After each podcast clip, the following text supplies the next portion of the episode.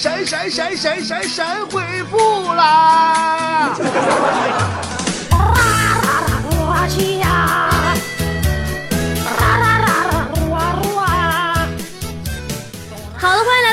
神回复。想参与的朋友，赶紧掏出你的手机，然后打开微信，然后点击屏幕右上角的小加号，然后点击添加朋友，然后搜索公众号，然后输入“波波有理”四个大字，波是波涛汹涌的波，理是得理不饶人的理，波波有理，然后找到我们公众号加关注，然后在对话框里跟波姐互动，让我们一起快乐的玩耍吧。说不定下个的段留言就是你的，然后就再也没有然后了。唯有战战说：“我最爱的波儿姐，我上班戴耳机听你节目，笑得我浑身都嘚瑟。哎妈，同事和我疯了呢！你这老弟，你这是干啥呀？你这不臭蛾子吗？我跟你很严肃的表达一下我的观点和立场。一般像你这种疗效后果啥的，我们是从来不计赔偿的。”我有小暴脾气说：“嗯，你好，我想问问，如果……”报警一个月都没答复，怎么办呢？妹子，你确定没打错电话吗？是不是要你家电话欠费了？要不就是你是不是你打电话，那警察叔叔帮山东失恋的哥们做心理辅导去了？唯有小虎最爱美式说，三炮啥意思？是不是特别好啊？嗯，就是怎么说呢？三炮啊，它时而是一个褒义词，时而是一个贬义词，但是它在褒义词的时而上就特别时而时而特别少的时而，你明白啥意思了不？就是一般我们就形容谁呢？就是呆萌呆萌的，就是山炮，你懂了吧？我三炮哎，嘿嘿嘿，三炮哎，嘿嘿嘿。嗯，唯有那啥那啥说。亲爱的波，我们领导特别奇葩，不给我涨工资就不给我涨工资，说我太小不需要钱，我能不能揍他？哈哈。那你让我说啥呀，宝贝儿啊？那你到底是想涨工资，你还是想揍他呢？你为啥还这么高兴还哈哈呢？姐，说实话，特别欣赏你做人乐观的态度，但咱不能因为钱你就跟人斗殴啊！我只能说，大河向东流啊，该出手啊就出手啊！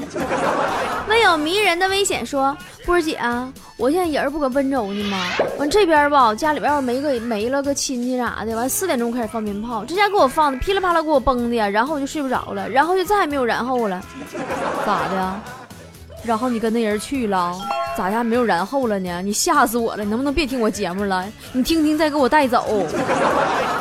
呃，雁过拔毛说，我闺蜜欠了我八千块钱，都两年了，嗯，没没还，也没说什么时候还。现在我远嫁了，以后没啥机会见面了，我咋说才能在不伤感情的情况下让他许诺还钱呢？你这这又是钱惹的祸，钱呐！你这杀人不见血的刀，妹儿啊，姐只能说想还早还了，这真没啥咋说的了。我估计你好话说遍了，心里也做了无数次演练了，实在不知道才咋办才来问姐的，是不是啊？你这么的吧，你你现在吧，一般借钱的呀都是爷。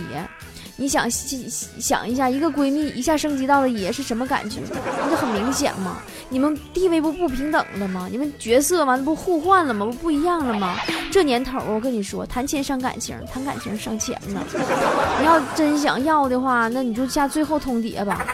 虽然说借钱的是爷，但是他要真拿你当好朋友的话，你这闺蜜的话，你就不能因为钱闹掰呀。你就，但是完也也不一定，反正，嗯。那现在这事儿，你上哪说准了去？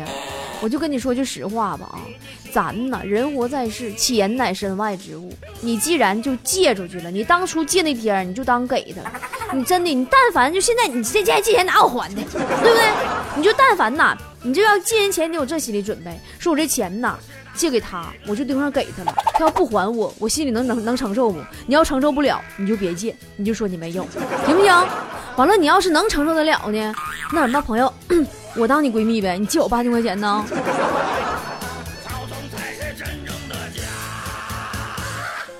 今天的节目就是这样主持人李博携全体幕后团队感谢您的收听明天同一时间再见了。一辈子能有多少个知己一个眼神就心有灵犀迎着阳光写下青春的诗句乘风追寻最精彩的梦境。要起来